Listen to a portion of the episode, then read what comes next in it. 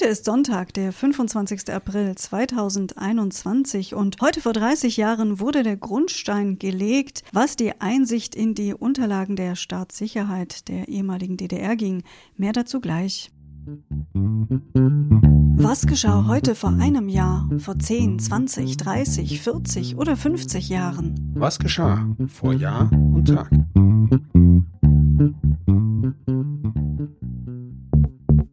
Vor einem Jahr.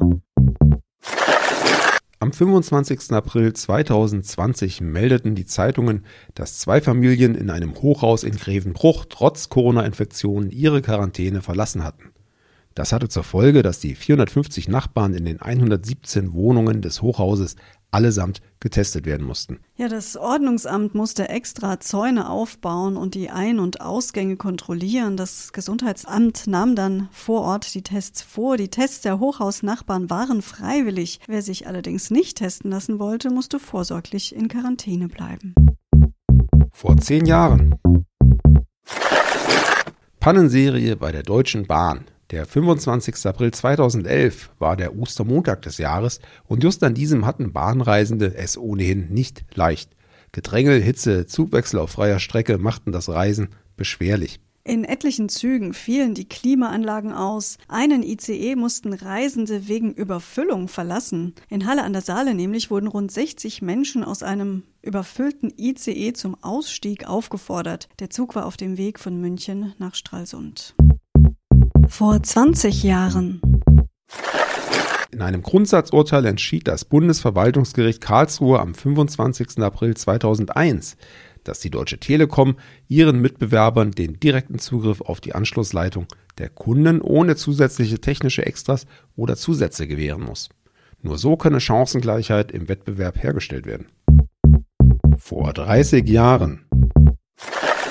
Ja, wie eingangs schon erwähnt, heute vor 30 Jahren einigten sich CDU, CSU, FDP und SPD auf Regeln zum Umgang mit den Akten des Staatssicherheitsdienstes der DDR. Stasi-Opfer sollten, so wurde beschlossen, ihre Unterlagen einsehen können. Das konnten sie dann auch in den späteren Behörden, umgangssprachlich benannt nach ihren Leitern Gauck, Bürtler und Jahn.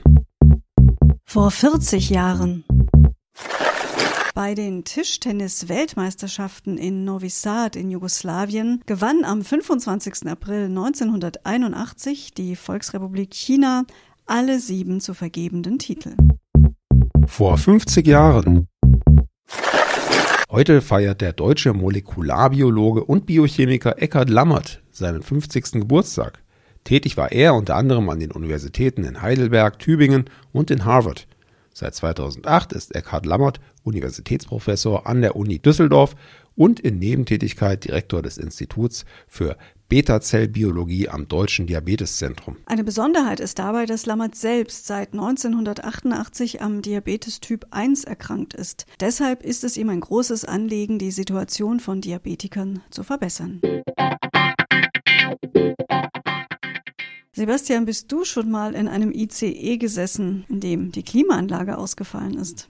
Nee, bin ich nicht, aber ich stelle mir das ganz, ganz schlimm vor. Ich fahre ohnehin relativ selten Zug, habe aber häufig das Pech, dass gerade dann, wenn ich fahre, die Anschluss Züge nicht da sind oder die An Anschlüsse nicht funktionieren, weshalb ich dann immer relativ schnell genervt bin. Aber ich stelle mir das schlimm vor, wenn, wenn man im Zug sitzt und die Klimaanlage fällt aus und es ist richtig bollernd heiß draußen. Mir ist es zum Glück auch noch nie passiert, aber ich teile deine Erfahrung, dass die Anschlusszüge, die ich benötige, eigentlich immer weg sind, wenn ich ankomme, auch wenn es nur zwei Minuten Verspätung sind, gefühlt. Ja, es ist so eine Sache mit der Deutschen Bahn. Ich kann mich allerdings erinnern, jetzt, wenn ich, wenn ich drüber nachdenke, ich saß mal in einem Flugzeug und da stand ich mehrere Stunden, drei oder vier Stunden auf dem Rollfeld und es war bollernd heiß. Es war nämlich in Neu-Delhi in Indien und da lief auch keine Klimaanlage und wir haben alle geschwitzt. Also insofern glaube ich, habe ich eine kleine Idee davon, wie das sich anfühlen könnte. Ja, wir freuen uns, wenn ihr morgen wieder dabei seid bei Vor Jahr und Tag. Bis dahin alles Gute sagen Sebastian und Anna.